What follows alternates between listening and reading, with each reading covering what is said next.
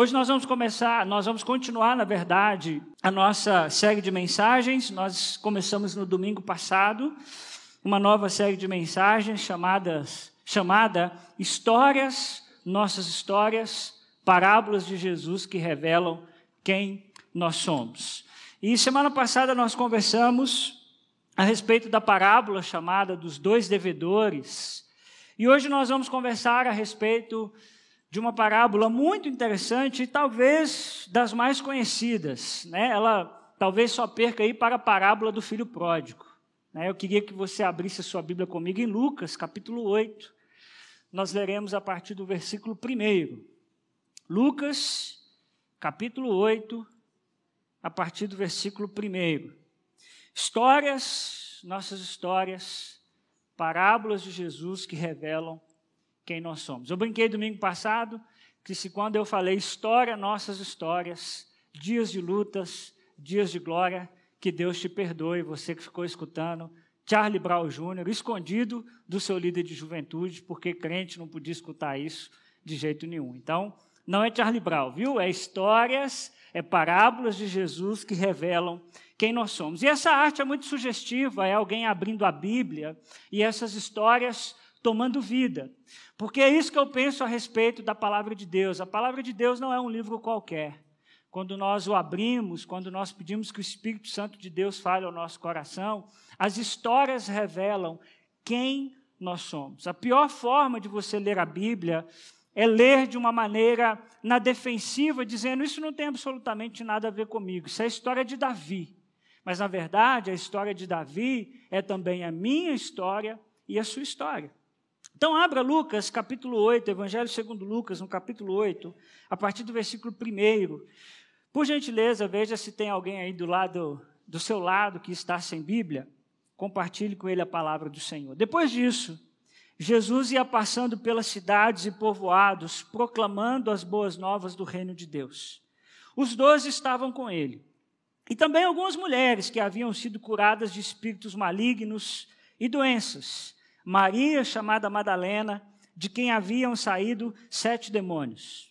Joana, mulher de Cusa, administrador da casa de Herodes. Susana e muitas outras. Essas mulheres ajudavam a sustentá-los com seus bens.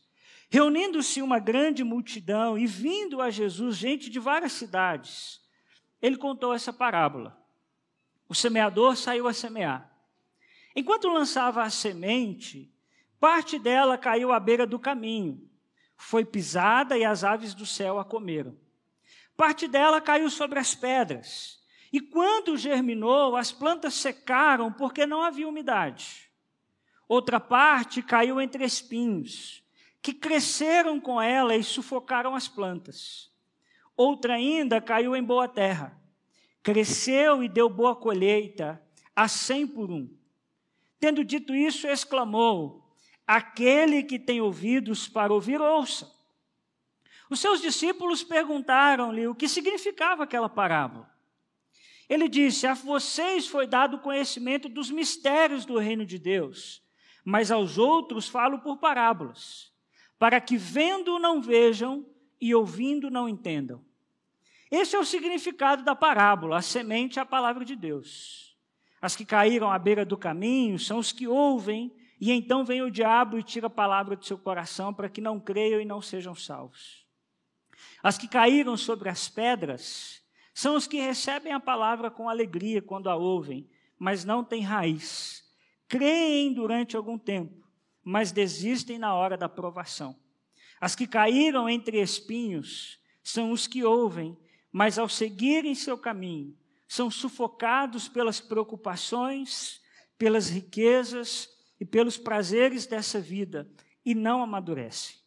Mas as que caíram em boa terra são os que, com o coração bom e generoso, ouvem a palavra, a retêm e dão fruto com perseverança. Pai, nós estamos diante da bendita palavra do Senhor e pedimos que o Senhor fale ao nosso coração. Nós já fomos, Senhor, tão abençoados nessa noite com o que cantamos.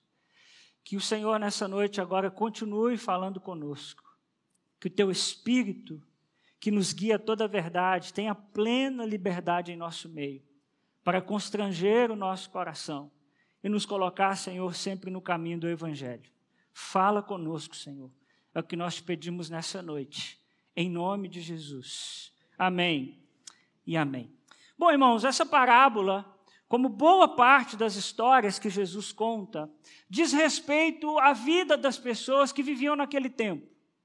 Quando Jesus conta uma parábola, uma história, a respeito de alguém que sai a semear, os ouvintes de Jesus sabem exatamente do que ele está falando. Jesus pega algo que acontece naquele tempo e conta essa história. Todo mundo que estava ouvindo Jesus já havia visto um semeador. Ou quem sabe, era um semeador.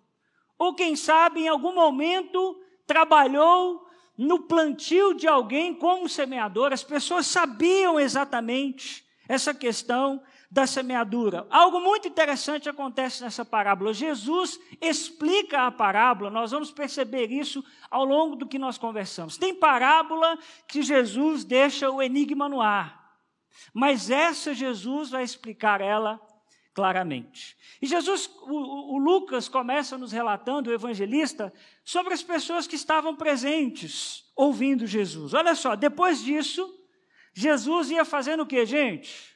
Vem comigo, passando pelas cidades e povoados, proclamando as boas novas do reino de Deus. Quem estava com ele? Os doze estavam com ele, os doze discípulos.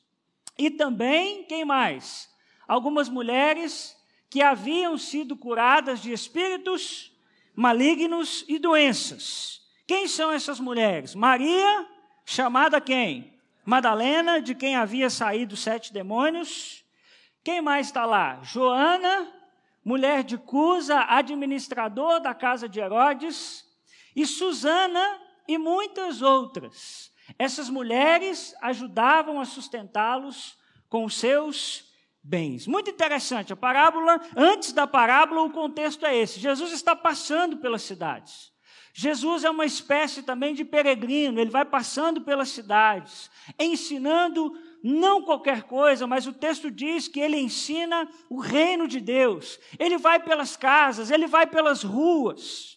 E aqui estão presentes os discípulos, os doze discípulos de Jesus, e é citado pelo menos três mulheres, algo muito significativo, você deve saber disso. As mulheres no tempo de Jesus não tinham valor, é Jesus que dá a elas o devido valor dentro de uma sociedade, de uma sociedade muito formada em torno do patriarcado.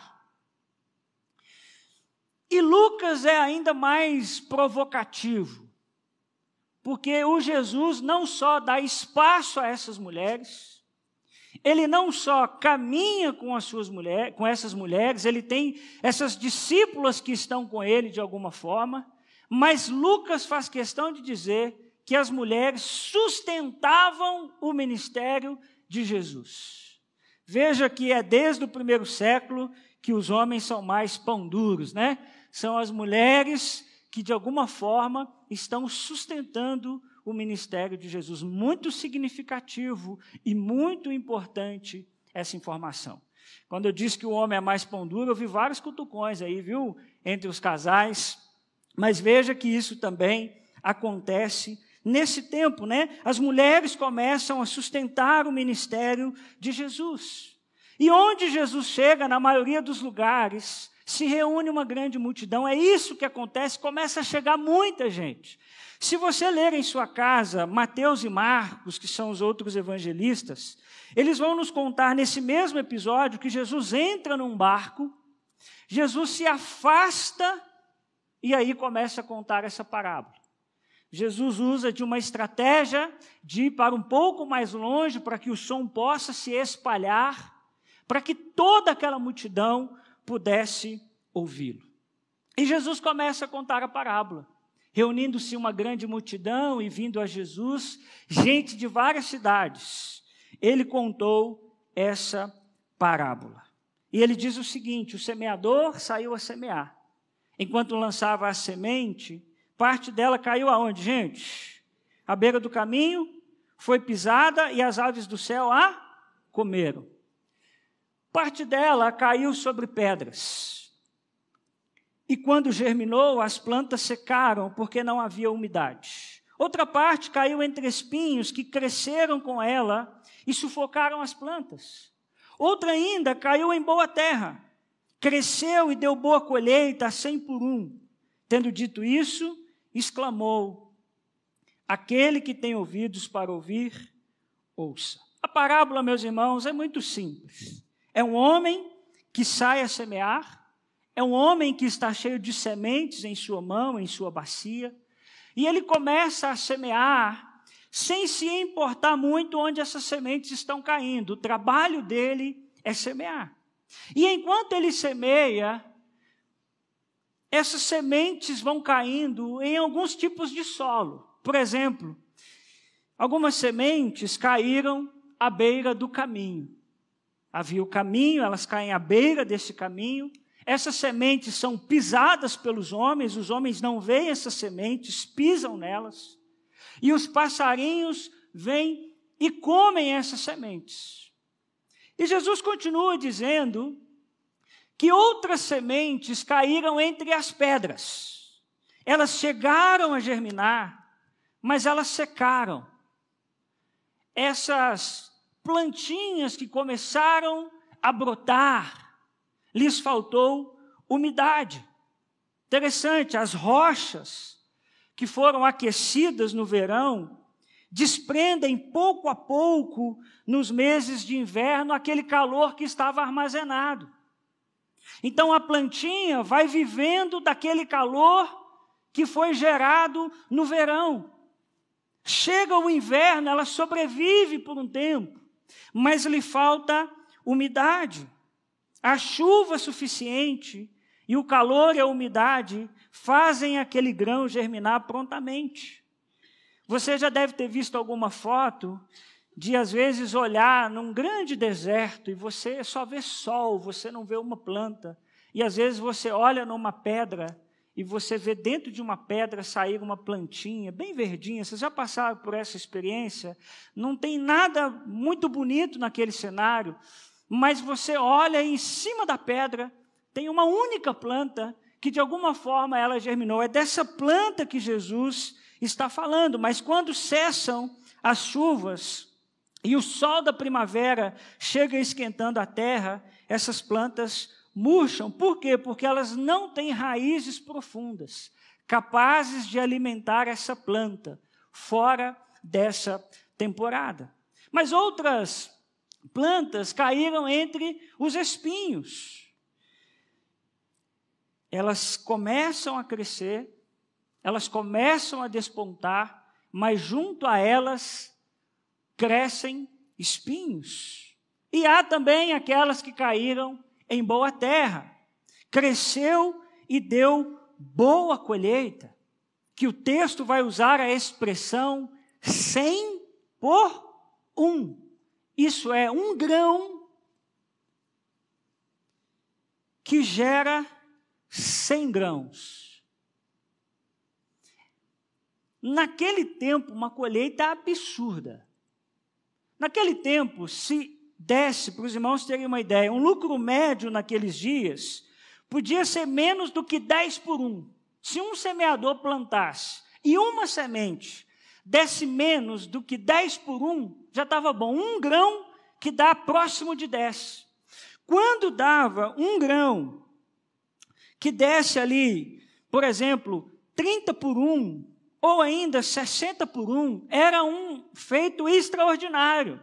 100 por 1 é um negócio maluco. É algo poucas vezes visto na história de Israel. Se em sua casa você puder ler Gênesis 26, 12, você vai ver que isso acontece com Isaac. O Isaac faz um plantio e ele colhe cem por um, mas o texto do Gênesis faz questão de dizer que Deus abençoou muito o Isaac. Era um negócio assim que só Deus poderia fazer. Então, essa semente que cai em boa terra, veja que ela produz algo extraordinário. E Jesus termina de contar essa parábola e diz o seguinte: aquele que tem ouvidos para ouvir, te lembra alguma coisa? Onde mais aparece isso? Nós estudamos isso tem pouco tempo, gente. Eu vou voltar para a roça se vocês não lembrarem. Onde que aparece isso? No Apocalipse, nas sete igrejas do Apocalipse. Jesus geralmente dá um ensino, a exortação, aquela coisa toda, e no final ele diz: aquele que tem ouvidos para ouvir, ouça. E nós vimos que essa é uma expressão de Jesus para que a gente preste muita atenção no que ele está falando. E é muito interessante, irmãos, que o texto não nos diz isso, mas eu fico imaginando que depois que Jesus conta essa parábola, é possível imaginar os, os discípulos assim: tem ouvidos, ouça, mas ouça o quê? O grilinho, cri, cri, cri. Quando você vê o versículo 9, os discípulos vão perguntar para Jesus o que, que significava a parábola. Jesus diz: aquele que tem ouvidos para ouvir, ouça. E os discípulos dizem: mas aí o Senhor vai ter que dar uma esclarecida, para que a gente possa praticar isso. E os discípulos então perguntam, e Jesus vai nos falar a respeito do propósito dessa parábola. Olha lá, os seus discípulos fizeram o que, meus irmãos? Perguntaram-lhe o que significava aquela parábola. No versículo 10 ele diz: A vocês, Jesus diz, né? Foi dado o conhecimento dos mistérios do reino de Deus. Mas aos outros falo por parábolas, para que vendo não vejam e ouvindo não entendam. Eu já vi muita gente dizendo assim: parábolas são histórias simples que Jesus contou. Hum, não é bem assim. Nem sempre são histórias simples. O próprio Jesus disse que de vez em quando ele contava uma história para deixar as pessoas no mistério. Para que as pessoas vendo não vejam, ouvindo não ouçam. Como é que a gente entende isso, irmãos? Nós precisamos entender que muitas vezes, para que a gente descubra o que Jesus está ensinando por uma parábola, nós precisamos cavar esse texto como quem procura um tesouro. Não é tão óbvio assim. Não é tão claro assim. É necessário muita atenção. E aqui Jesus vai dizer algo muito interessante, que ele vai dizer que nós sabemos né, que Jesus trouxe revelação divina ao ensinar os seus discípulos os segredos do reino de Deus, mas que existem coisas, irmãos, que de alguma forma ele revela a nós, os seus discípulos. E que aqueles que não têm esse discernimento da parte de Jesus, muitas vezes não vão conseguir compreender. Essa é uma citação de Isaías. Esse texto que Jesus está citando para que vendo não vejam e ouvindo não entendam, é uma citação de Isaías 6, de 9 a 10. Dizendo que muitas coisas Jesus revelou aos seus discípulos, mas também comparando o seu ministério ao de Isaías e aos dos profetas, que muitas vezes estava falando, falando, falando, e parece que o povo não conseguia compreender. Você já passou por essa experiência de falar algo com alguém e depois que você acabou de falar algo, a pessoa não, parece que ela não entendeu o que você falou. Você disse, mas eu acabei de falar sobre isso, né? Parece que de alguma forma a pessoa não consegue assimilar isso, é mais ou menos o que está acontecendo aqui. Então, quem tem ouvidos para ouvir, ouça, mas o que quer dizer essa parábola? Mas graças a Deus, meus irmãos, Jesus não nos deixa na dúvida. E Jesus então vai explicar essa parábola, e aqui eu queria toda a sua atenção, porque é a parte que Jesus vai aplicar isso na nossa vida. E ele diz no versículo 11: Este é o significado da parábola. A semente é o que, gente? A palavra de Deus. Irmãos, toda vez que nós vemos parábolas, nós temos que tomar muito cuidado porque muitos pregadores tendem a ler as parábolas num, num método de interpretação que nós chamamos de alegoria. Por exemplo, eu já ouvi gente dizendo assim: lembra, quem lembra da parábola do bom samaritano? Eu acho que, se não me engano, é, é da próxima semana. Eu já vi gente dizendo assim: o homem jogado à beira do caminho é Adão quando pecou. Aí veio o sacerdote. O sacerdote é um símbolo da lei. A lei não foi capaz de salvar aquele homem. Depois passou o levita. O levita é um simbolismo de tal, tal, tal. Depois veio o bom samaritano, que foi o único que socorreu aquele homem e deu um jeito naquele homem. O bom samaritano é Jesus Cristo de Nazaré. Mas o texto, em momento algum, ele diz isso. Ele não fala para nós que o homem à beira do caminho é Adão. Eu posso dizer que é qualquer outra pessoa, o texto não está falando. Percebe como é que a alegoria é perigoso? Quando você quer atribuir um símbolo a algo que o texto não está claro. Mas aqui Jesus, ele vai dizer o que é cada coisa. E ele vai dizer o seguinte, que a semente é a palavra de Deus. Ninguém precisa tentar imaginar o que é essa coisa que, o, seme, que o, o semeador saiu a semear. A semente é a palavra de Deus. Num contexto mais restrito de Jesus, tem muito a ver com os valores do reino de Deus. Um novo jeito de se viver que Jesus de Nazaré está trazendo para a sociedade. O texto começa dizendo que ele ia pelas vilas e pelos, pelos lugares anunciando o que? O reino de Deus. É isso que Jesus semeava. Ele semeava a palavra de Deus. Então perceba que o, seme, que o semeador saiu a semear. Pergunta: quem é o semeador?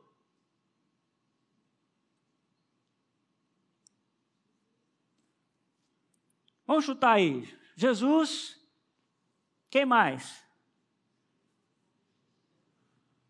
Hã? Os profetas? Hã? Os missionários? Quem mais? Nós. Quem envia a palavra? Tudo alegorista, hein? Vocês são bons de alegoria, hein? Quem o texto diz que é o semeador? Não diz.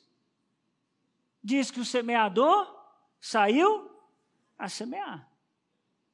E que a semente é a palavra de Deus. Muito interessante, irmãos, a gente perceber que a palavra de Deus vai ser sempre semeada. Independente de quem é o semeador, ela é sempre semeada. E você precisa entender uma coisa muito especial nesse texto. Que nós temos nós vamos passar por cada solo desse, pelo menos quatro tipos de solo. Mas a semente é uma só. Não tem semente boa e semente ruim. Tem solo bom e solo ruim. Preste muita atenção nisso. O semeador saiu a semear e a semente é a palavra de Deus. A semente é a mesma, o que vai mudar é o coração de quem recebe a semente, que é a palavra de Deus. Você pode ter, meu irmão, a melhor semente. Se o solo for ruim, ela germina? Os fazendeiros aí, quem que é fazendeiro aí? Você pode, adianta você ter uma boa semente e um solo ruim? Não. E é isso que está acontecendo nesse texto. Mas veja que o semeador não deixou de semear. E o texto continua, a explicação: as que caíram à beira do caminho são quem, gente? Os que ouvem, e então vem o diabo e tira a palavra do seu coração, para que não creiam e não sejam salvos. Olha que Interessante, as sementes que caem à beira do caminho são aqueles corações, o solo aqui está tipificando o coração dos homens, diz que as sementes que caem à beira do caminho, o diabo vem e rouba a palavra de Deus desse coração. Rouba a palavra de Deus com um objetivo, para que não creiam e não sejam salvos. Mas essa parábola é muito séria. Jesus está nos falando sobre uma luta espiritual. Que algo que é a palavra de Deus é semeado no coração de algumas pessoas, mas que quando essa palavra chega nesse coração, o diabo rouba essa palavra, com um objetivo muito claro, de que essas pessoas não creem, e porque elas não creem em quem? Em Jesus e no sacrifício de Jesus, elas não sejam salvas. O diabo não quer, meus irmãos, que as pessoas creiam na semente que está sendo plantada no coração delas. Ele trabalha intencionalmente para que isso não aconteça, afinal, ele sabe que isso vai transformar a vida das pessoas. Irmãos, o Evangelho é capaz de transformar qualquer pessoa. E saiba de uma coisa: o diabo sabe disso. O diabo sabe o que Deus pode fazer na sua vida. Ele sabe o quanto Deus pode te usar para a glória dele. E Jesus está dizendo que ele trabalha muitas vezes roubando a palavra do coração de muitas pessoas.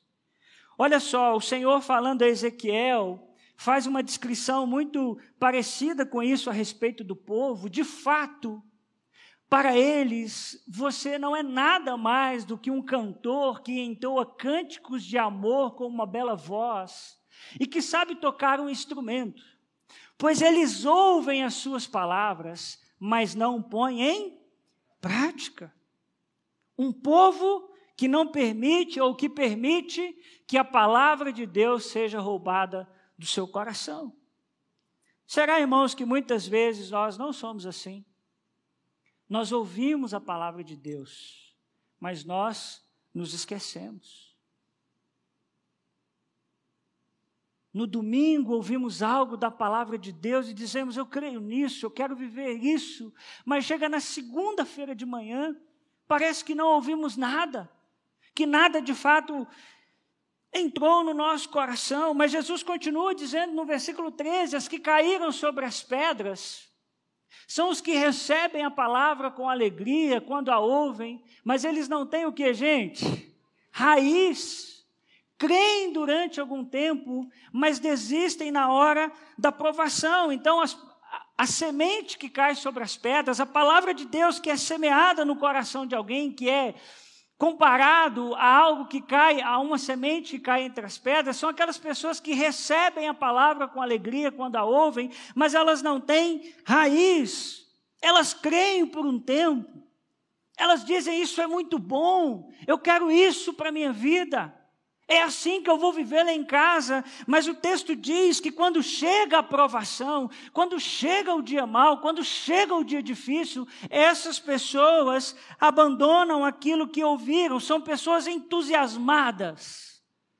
Mas o texto diz que elas não têm raiz. Irmãos, uma conversão verdadeira a Jesus Cristo e a palavra de Deus vai gerar em nós uma raiz que não pode parar de crescer. Quando você se entrega a Jesus, é muito importante nós entendermos isso. Nós começamos uma caminhada com Jesus, agora nós não podemos parar de crescer em nosso relacionamento com Deus. A nossa raiz precisa ser aprofundada. Mas muitas pessoas desistem na hora da provação a provação, os dias difíceis, são como um vento que derruba essa árvore que não tem raiz. Talvez uma palavra que defina esse tipo de solo ou de pessoa é a superficialidade. Veja o que o Spurgeon vai dizer que é possível se tornar emocionalmente atraído pelo cristianismo, ficar entusiasmado com o que se ouve sobre Cristo, sem que isso realmente se apodere de sua alma.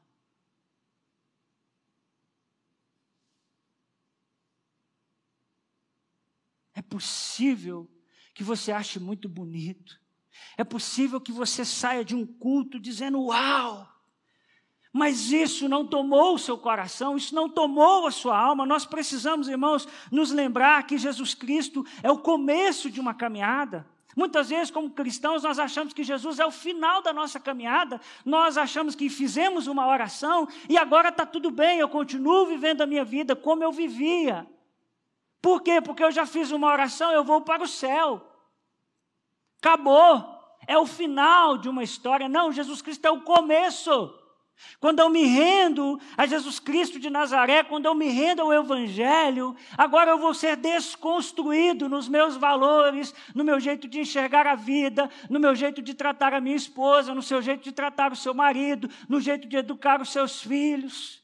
É só o começo de uma caminhada longa. Mas nós reduzimos o Evangelho a fazer uma oração para ir para o céu e você pode continuar com a sua vida do jeitinho que você tinha. Isso não é evangelho. Isso não é evangelho. Você precisa aprofundar cada vez mais na palavra de Deus. As pessoas desse solo são pessoas rasas em sua vivência com a palavra de Deus. Tão rasas que a Bíblia vai falar o tempo todo a respeito de provação. A Bíblia vai falar o tempo todo de que nós vamos ser provados. A Bíblia vai falar o tempo todo que o negócio vai apertar para o nosso lado, mas que nós devemos perseverar, que nós não devemos amar a Deus somente quando as coisas estão bem. Nós estamos carecas de saber disso, mas muitas pessoas, quando chega a provação, elas abandonam a fé. Por quê? Porque elas não têm raiz. Quantas pessoas começam aparentemente bem a caminhada cristã, mas desistem na hora do dia mal.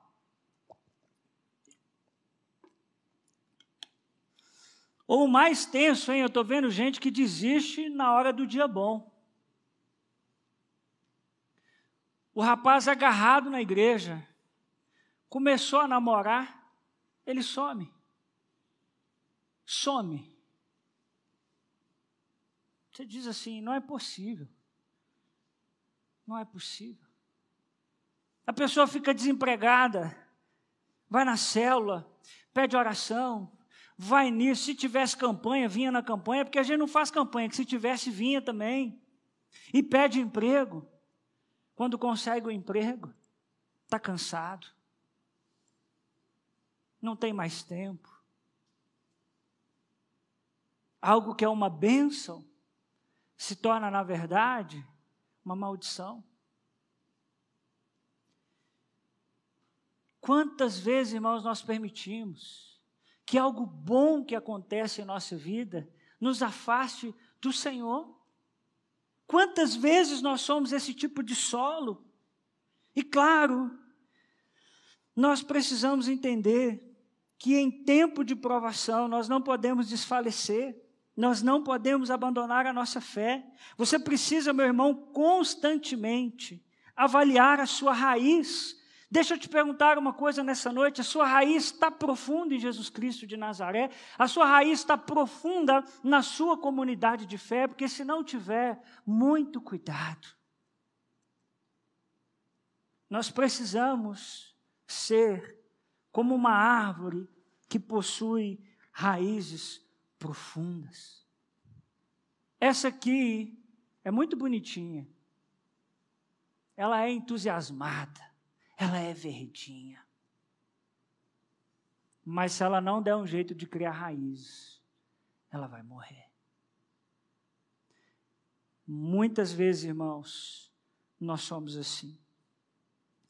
Como está a sua raiz em Cristo Jesus? E deixa eu te dizer uma coisa: a sua raiz é responsabilidade sua. Não transfira sua raiz para o pastor, não transfira sua raiz para a sua antiga igreja. A raiz é responsabilidade sua. Nós, como igreja, devemos proporcionar a você ambientes para que você enraize. Hoje nós começamos de manhã, oficina do discípulo. Pensa num tempo extraordinário. Mas a responsabilidade da raiz não é minha, não é do pastor Lucas, não é do conselho da igreja. A responsabilidade da raiz é sua. Você deve avaliar a sua raiz e você deve dizer: Eu preciso aprofundar mais a minha raiz. Não está legal. Eu preciso buscar mais o Senhor. Do jeito que eu estou, não está legal. Eu preciso tomar uma decisão em minha vida. Eu preciso de uma comunidade de fé. Eu preciso de um grupo de irmãos que me ajudem. Senão, nós corremos o risco de nos tornarmos muito empolgados, mas sem raiz. Só você pode tomar essa decisão. O Salmo, primeiro, no versículo 3, diz que o justo, você pode ler aqui comigo, vamos juntos? É como árvore plantada à beira de águas correntes, dá fruto no tempo certo e suas folhas não murcham. Tudo o que ele faz prospera.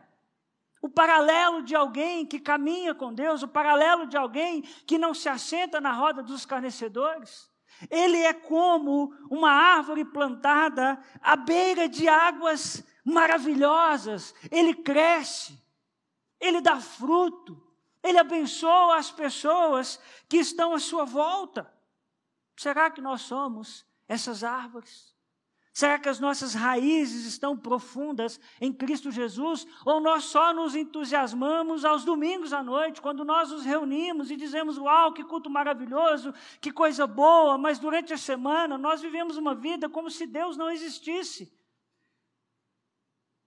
Mas Jesus não para por aí, ele continua dizendo que as que caíram entre espinhos são os que ouvem, mas ao seguirem seu caminho, são sufocados pelo que, gente? Preocupações, pelas riquezas e pelos prazeres dessa vida e não amadurecem. Olha que interessante, essas pessoas são sufocadas pelas preocupações, pelas riquezas e pelos prazeres dessa vida. Aqui a gente precisa tomar muita atenção, porque esse solo aqui ele não é tão ruim quanto esse aqui e esse aqui. Esse solo aqui, o negócio nele germina, cresce. Ele não é um solo árido. Ele não é um solo de todo ruim. Você olha e diz: esse solo é bom, está crescendo. Mas o grande problema é que esse solo ou esse chão tem outras raízes que crescem junto com ele. Ou seja, dois tipos de plantas estarão lutando por um lugar ao sol e vencerá aquela que assentou suas raízes antes e mais profundamente. São pessoas que ouvem a palavra de Deus, mas nunca amadurecem. Elas estão interessadas em três coisas: em sua vida, nas riquezas e nos prazeres. Irmão, deixa eu te dizer uma coisa muito séria, mas que é o Evangelho. Você pode ouvir a palavra de Deus a vida inteira e permanecer do mesmo jeito. Você acredita? Eu me assusto com isso. De que eu sou capaz de ouvir a palavra de Deus a minha vida inteirinha saber os versículos de cor e a minha vida não mudar nada. É isso que acontece. Jesus nos fala de três espinhos que podem atrapalhar, meus irmãos, o crescimento da palavra de Deus em nosso coração. Preste muita atenção em três coisas que querem roubar a palavra de Deus do seu coração. Primeira coisa, preocupações. Pensa num espinho que cresce, se a gente não tomar cuidado, no meu coração e no seu. Nós preocupamos com tudo. Se nós vamos ser desligados da empresa, como é que o menino está crescendo, como é que o menino vai estudar, como é que nós vamos pagar o boleto de amanhã, como é que nós vamos fazer com isso, como é que nós vamos fazer com aquilo. E quando a gente se vê, nós estamos malucão, malucão, assim, perto de uma crise. Já passou por essa experiência? Você começa a pensar, pensar, pensar, diz, deixa eu parar, porque senão eu vou enlouquecer. Sabe por quê? Porque existe um espinho que, se a gente não tomar cuidado, chama preocupações. E o Jesus Cristo de Nazaré já nos disse que nós não devemos andar preocupados por coisa alguma. Cuidado com o espinho das preocupações. Mas o texto também nos fala de um segundo espinho, que são as riquezas. Pensa num espinho que nos persegue. O desejo de ter o tempo todo. O desejo de possuir o tempo todo. Uma fome de nossa alma insaciável. Nunca está bom. Nunca está bom. E Jesus falou sobre isso. Não coloque, não coloque a sua vida nos tesouros dessa terra. Porque o que, que acontece? Traça, ferrugem, come tudo. Mas ajunte tesouros no céu, onde a traça e a ferrugem não consomem. Mas Jesus fala que tem um outro espinho que pode crescer no solo do nosso coração. Chama prazeres da vida. É aquela hora que você não está, desculpa a expressão, mas é uma expressão bem mineira, rasgando para nada. Você se entregou aos seus prazeres. Você não quer compromisso com Deus, você não quer compromisso com a igreja, você não quer compromisso com a sua célula. Você quer se entregar aos seus prazeres. Pensa no negócio que arrebenta a vida da gente. Porque é isso que a nossa natureza gosta. É isso que o velho homem gosta. E Jesus nos chamou a um caminho de renúncia. Ele vai dizer: se o seu olho te faz pecar, o que, que você faz com ele? Arranca ele fora. A gente não arranca o olho e chegar em casa, não, pelo amor de Deus, viu? É, um, é, um, é uma espécie de parábola aquilo ali. Está dizendo o seguinte, cara, tira da sua vida o que te afasta da vontade de Deus. O que você vê, passe a não ver mais. O que você faz, passe a não fazer mais. Seja radical. Espinhos que crescem em nossa vida preocupação, riqueza e prazer. Muito cuidado. Nós precisamos que o Senhor tire esses espinhos de nossa vida. Amém ou não? Versículo 15, Jesus continua. Mas as que caíram em boa terra são os que coração bom e generoso faz o que, gente?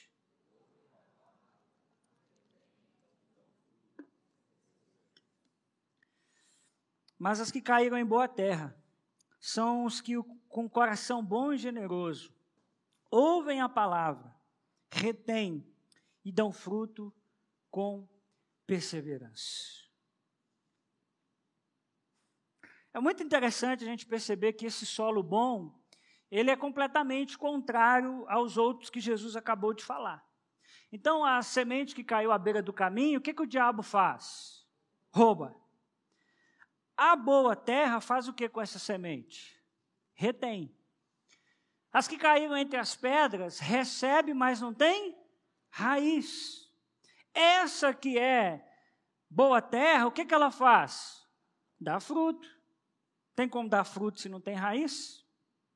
Muito difícil. E a que caiu entre os espinhos, ela não amadurece. Mas essa que que é um, uma boa terra, ela dá fruto com perseverança. Veja que é completamente o contrário dos outros solos que Jesus acabou de falar. A provação, o diabo, absolutamente nada roubou essa palavra do coração de Jesus. Irmãos, nós precisamos prestar muita atenção como nós lidamos com a palavra de Deus. Eu queria que você guardasse essas três palavrinhas que Jesus usa ouvir, reter e perseverar. Você pode repetir comigo? Vamos juntos? Ouvir, reter e perseverar. É assim que nós precisamos lidar com a palavra de Deus, se nós queremos ser um bom solo para essa palavra. Nós precisamos aprender a ouvir a palavra de Deus. E existe uma grande diferença entre você ouvir e reter. Você já passou por essa experiência quando você lê um livro? Você acabou de ler a página. Você diz assim: o que, é que eu acabei de ler? Ou só lá em casa que acontece isso? O que, que eu estava lendo mesmo? Existe uma diferença da gente ouvir ou da gente ler e da gente reter. São coisas completamente diferentes. Por isso, você ler a Bíblia em um ano é muito legal. Mas precisa reter, hein? Não pode só ouvir. O que conta não é só o que você lê, é o que você pratica. Ouvir, reter e perseverar. Se você guardar essas três palavrinhas, Toda vez que você estiver diante da palavra de Deus, isso vai mudar a sua história. Eu preciso ouvir a palavra de Deus. Eu preciso reter a palavra de Deus. E eu preciso perseverar na palavra de Deus. Grande exemplo que nós temos isso, Atos capítulo 17, versículo 11. Os bereanos eram mais nobres do que os tessalonicenses, pois eles receberam o que, gente? A mensagem com grande interesse, examinando todos os dias as Escrituras para ver se tudo isso era assim. Mesmo, pensa no pessoal enjoado, só pregador bom. E eles, ó. Deixa eu ver, isso aqui que o Paulo está falando. Deixa eu ver se é isso mesmo. Olha que interessante, irmãos. Eles receberam a mensagem com grande interesse. Será que nós recebemos a palavra de Deus com grande interesse. Quando eu subi aqui para pregar, será que isso veio ao seu coração? Uau, agora é a palavra de Deus, eu quero aprender, eu tenho fome da palavra de Deus. Quando nós criamos alguma coisa para você aprofundar as suas raízes, é assim que você pensa? Uau, oficina do discípulo, a igreja está fazendo isso. O meu líder de célula tem se preparado para me dar o estudo. Eu tenho fome da palavra de Deus. Eu não vou faltar, eu não vou perder. Eu quero estar com os meus irmãos, eu quero estar em contato com a Bíblia, eu quero ler a palavra do Senhor todo dia. Ou será que a gente, quando o pastor sobe para pregar, aí o pastor diz: Hoje nós vamos ler a parábola do filho pródigo. Você diz: Ih, isso aí é mais batido que conversa de boteco. O menino sai, quer a parte da herança, vai lá, gasta tudo com as prostitutas. Aí o pai recebe ele de braços abertos. O irmão mais velho não gosta muito desse negócio. Ou será que nós recebemos essa palavra com grande entusiasmo? Nós precisamos, irmãos, orar como salmista no Salmo de número 119, versículo 18. Você pode ler esse texto comigo? Vamos juntos?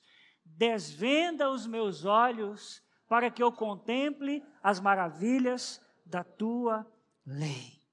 Meu irmão, ser uma boa terra é um trabalho para a vida toda. Você nunca pode chegar no momento da sua vida e dizer assim: agora sou boa terra. Cuidado. Entra um bichinho na terra. Entra alguma coisa que pode sufocar essa planta. Nós precisamos estar vigilantes. E a pergunta, meus irmãos, dessa parábola é muito simples e é a pergunta que eu te faço nessa noite: que tipo de solo é você? Que tipo de solo é você? E a pior coisa que você pode fazer hoje é fechar os seus olhos e dizer: é lógico que eu sou boa terra. Será? Será? Nós temos ouvido, retido e perseverado. Por isso, três coisas para você refletir e praticar. Primeiro, o que tem sufocado, o que tem sufocado você e roubado a palavra de Deus no seu coração? O que, que você pensasse? O que está sufocando seu coração hoje? Descansa sua alma, meu irmão. Deus cuida de você. Não precisa ter espinho no solo do seu coração. Seja preocupação, seja riqueza, seja qualquer outra coisa. O Senhor cuida de nós, o que tem sufocado você, o que tem deixado você muitas vezes sem ar, o que tem deixado você aflito, preocupado, o medo, a angústia. Eu queria dizer a você que você não precisa viver sufocado. Segunda coisa, decida aprofundar as suas raízes em seu relacionamento com Deus. Saia daqui nessa noite decidido, eu preciso ter mais fome da palavra de Deus, eu preciso ter mais sede da palavra de Deus. Nós precisamos orar juntos lá em casa como casal, nós precisamos ler a palavra de Deus, nós precisamos melhorar. E terceiro, semeie a palavra de Deus. Não desista de quem você talvez tenha semeado há tanto tempo. Esse solo pode mudar. Esse solo pode se tornar terra produtiva. Os espinhos podem sair dessa planta, dessa pessoa que você tanto tem clamado ao Senhor. Por isso, nós também precisamos sair a semear a palavra de Deus. Se fosse numa igreja pentecostal, pelo menos um amém tinha, né? Amém ou não? Qualquer dia alguém vai virar para mim e vai dizer assim, pastor, você quer igreja pentecostal? Você vai para a igreja pentecostal. E vai estar tá certo, não vai, Geraldo? Com certeza. Mas um amém de vez em quando pode, não pode? Amém? amém? Nós vamos terminar nessa noite cantando. Fique de pé no seu lugar. E eu queria que você